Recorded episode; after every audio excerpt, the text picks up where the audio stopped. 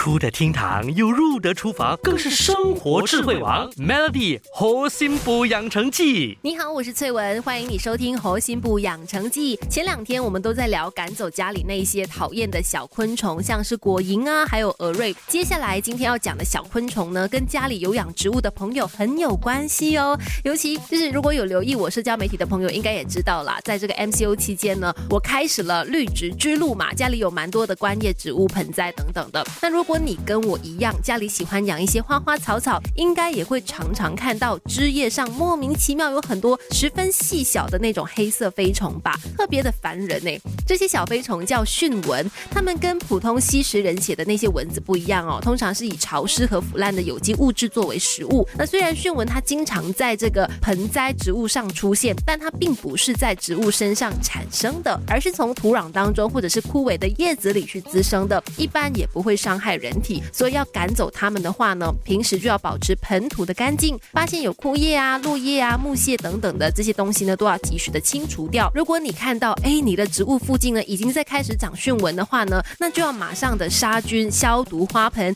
更换这个盆土，彻底的消除在土壤当中的虫卵。另外呢，你也可以去试试看用橙皮或者是橘子皮水去浇花浇植物，不但杀虫的效果蛮好，还能够去除盆土因为施肥所带来的异味。当然，这也是相当的环保、不浪费的做法。明天我们继续跟你聊赶走家里恼人的小昆虫，继续守住猴心部养成记。Melly 猴心补养成记，每逢星期一至五下午五点首播，晚上九点重播，由美心和翠文与你一起练就十八般武艺。嘿呀！